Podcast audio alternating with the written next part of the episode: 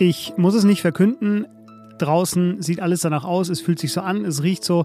Es ist Frühling und damit hallo und herzlich willkommen in einer neuen Woche, der ersten offiziellen Frühlingswoche. Es ist äh, mal wieder Montag. Hier ist Was jetzt, der Nachrichtenpodcast von Zeit Online am 21. März. Mein Name ist Fabian Scheler. Schön, dass Sie auch heute hier mit dabei sind. Sprechen werde ich heute über das, was passiert, wenn Russland Gebiete in der Ukraine erobert und über den Preis unserer neuen Corona-Freiheit. Zuerst aber die Nachrichten. Ich bin Matthias Peer. Guten Morgen.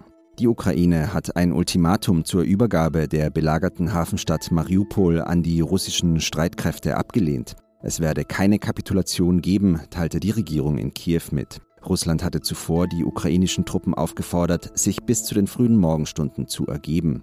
Mariupol ist die letzte große Hafenstadt am Asowschen Meer, die sich noch unter ukrainischer Kontrolle befindet. Verhandlungen zwischen der Ukraine und Russland sollen heute per Videoschalte fortgesetzt werden. US-Präsident Joe Biden reist am Freitag nach Polen. Er will dort nach Angaben des Weißen Hauses mit seinem polnischen Amtskollegen über die humanitäre Krise infolge von Russlands Krieg gegen die Ukraine sprechen. Die Polenreise findet einen Tag nach Bidens Teilnahme an mehreren Gipfeltreffen in Brüssel statt. Redaktionsschluss für diesen Podcast ist 5 Uhr.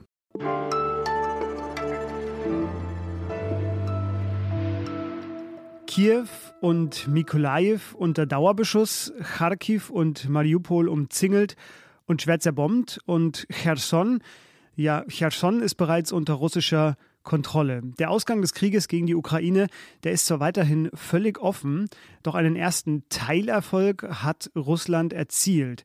Einzelne ukrainische Städte und Regionen kontrollieren sie bereits und äh, deshalb schauen wir da jetzt mal hin. Simone Brunner, die aus Wien für die Zeit über Osteuropa berichtet, sie hat ihre Kontakte dort vor Ort aktiviert und äh, sich mal umgehört in diesen Regionen.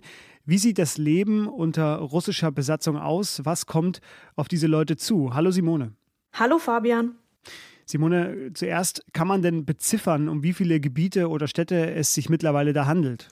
Also es geht dabei vor allem um die Gebiete in der Südukraine, nördlich der annektierten Krim.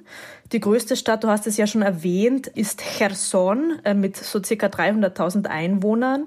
Die sind schon seit fast Beginn des Krieges eigentlich unter russischer Kontrolle.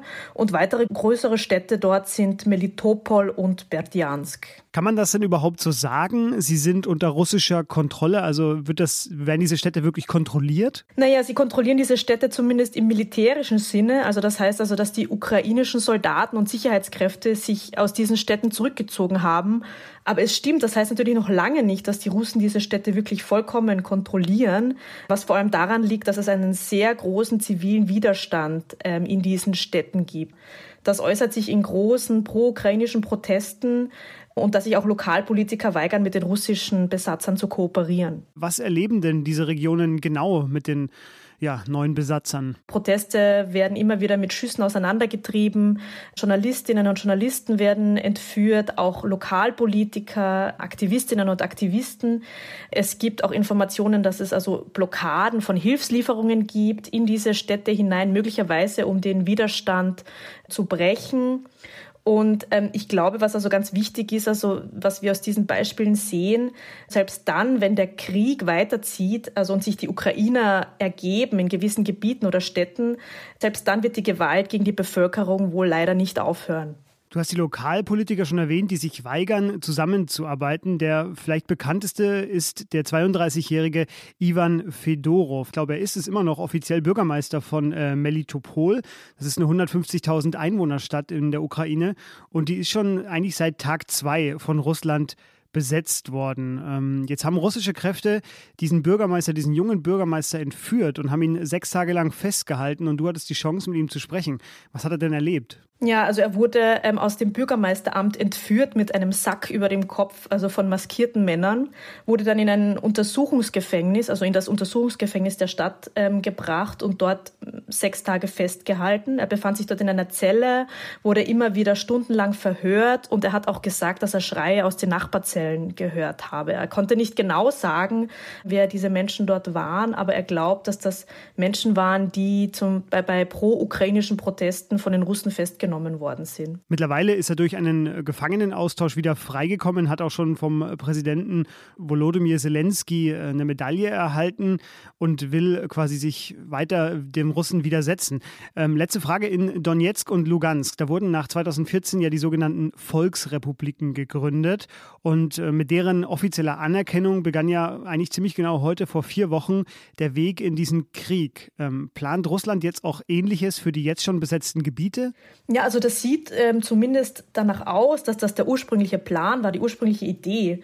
In Cherson, das ist eben die Gebietshauptstadt da in der Südukraine, war davon schon länger die Rede, dass man dort auch irgendwie plane, eine Art Volksrepublik auszurufen. Das Problem ist nur offensichtlich, dass die Russen heute niemanden unter den Lokalpolitikern finden, die sich dazu bereit erklären würden. Ähm, deswegen ist fraglich, ob sie ihre Pläne wirklich durchsetzen können. Also bis jetzt haben wir eben noch keine Gründung einer Volksrepublik gesehen, was eben sicher auch an diesem großen Widerstand in der Bevölkerung liegt. Mhm. Was ich natürlich jetzt sehr interessant daran finde, ist, dass diese Aussichten unter dieser russischen Besatzung zu leben, natürlich auch die hier und dort auch in Deutschland vertretene These, die Ukraine soll es sich jetzt einfach ergeben, um dann weiteres Leid zu vermeiden, schon, finde ich, sehr in Frage stellen. Äh, Simone, vielen Dank dir, dass du uns da einen Einblick gegeben hast. Danke, sehr gerne.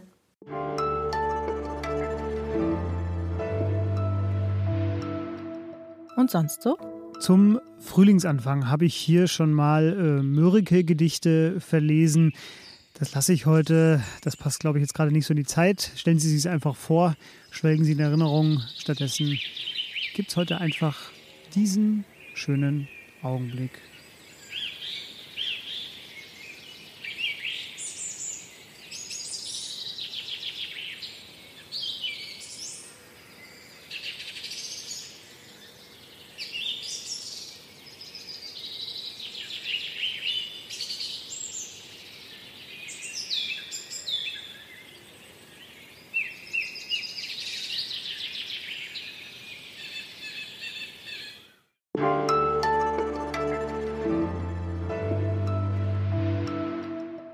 Na, was haben Sie am ersten Tag ohne die meisten Corona-Einschränkungen getan?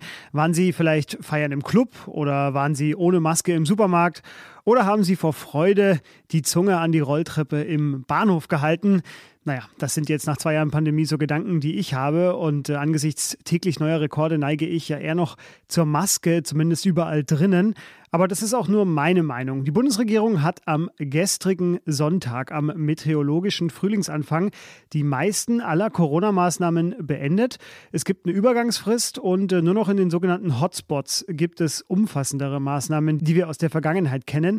Und äh, jemand, der gerade Zeit hatte, sich um diese neue Freiheit Gedanken zu machen, das ist Götz Hammann. Er ist Leiter der digitalen Ausgaben der Zeit und seine Corona-Quarantäne endete genau gestern, also ein echter Freedom Day für dich. Hallo Götz. Hallo Fabian. Wichtigste Frage vorweg, äh, Corona gut überstanden? Ja, ich hatte Glück. Drei Tage Schnupfen, ein bisschen dicker Kopf, das war's. Ja, sehr gut.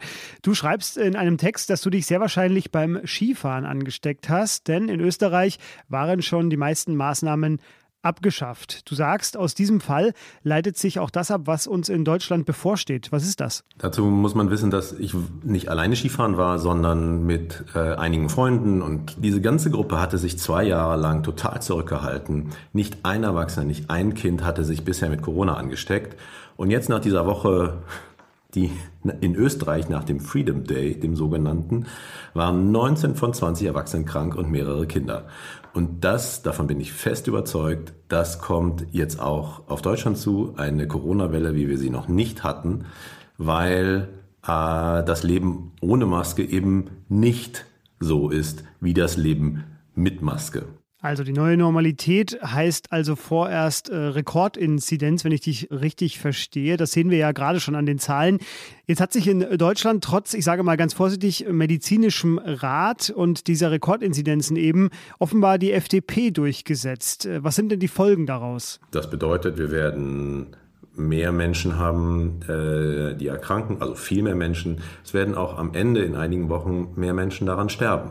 Und das ist die Entscheidung, die die FDP getroffen hat, die die übrigen Ampelparteien akzeptieren und ähm, am Ende auch die Mehrheit der Bevölkerung, der bisher nicht Kranken, werden diese Entscheidung auch treffen. Denn, das ist eben meine Erfahrung, jetzt, wenn die Sonne scheint, der Frühling da ist, ähm, die Abstände werden geringer, man wird unvorsichtiger, man genießt das Leben und äh, mit einer mit einem Virus wie Omikron heißt das einfach, dass die Infektionszahlen in die Höhe schnellen werden. Das, was Christian Drosten gesagt hat, wir werden irgendwann alle Corona bekommen, für die, die es noch nicht hatten, ist der Zeitpunkt jetzt gekommen. Und das bedeutet eben auch für eine kleine Minderheit, dass jetzt äh, existenzbedrohende Wochen für viele Menschen eben bevorstehen.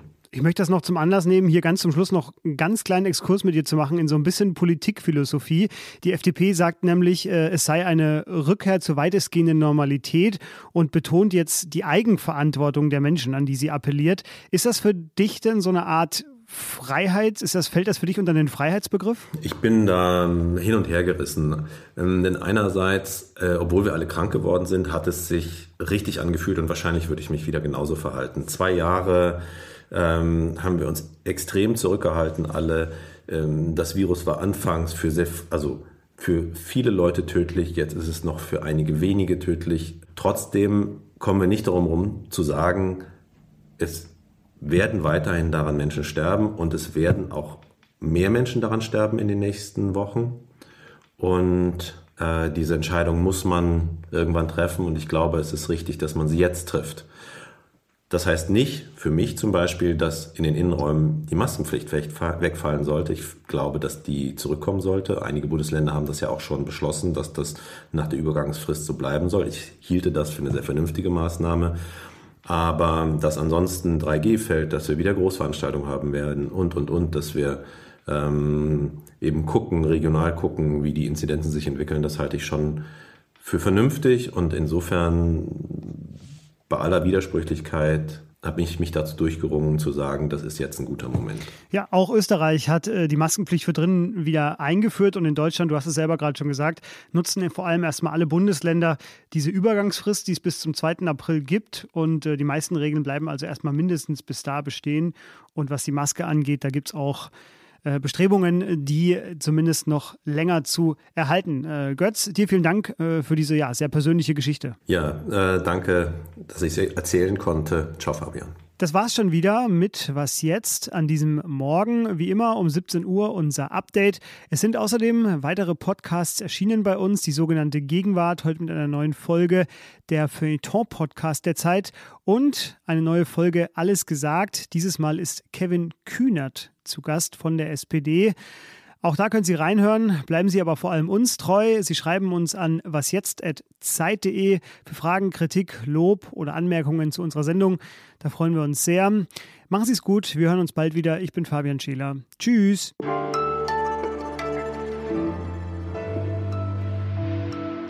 Und äh, wohin geht es jetzt für dich nach äh, einer Woche Quarantäne? Ich werde jetzt äh, an einen Seitenarm der Elbe fahren, wo nicht viel los ist und einfach ein bisschen durch die Sonne laufen. Der schönste Sonnenstrahl des Jahres wahrscheinlich. Exakt.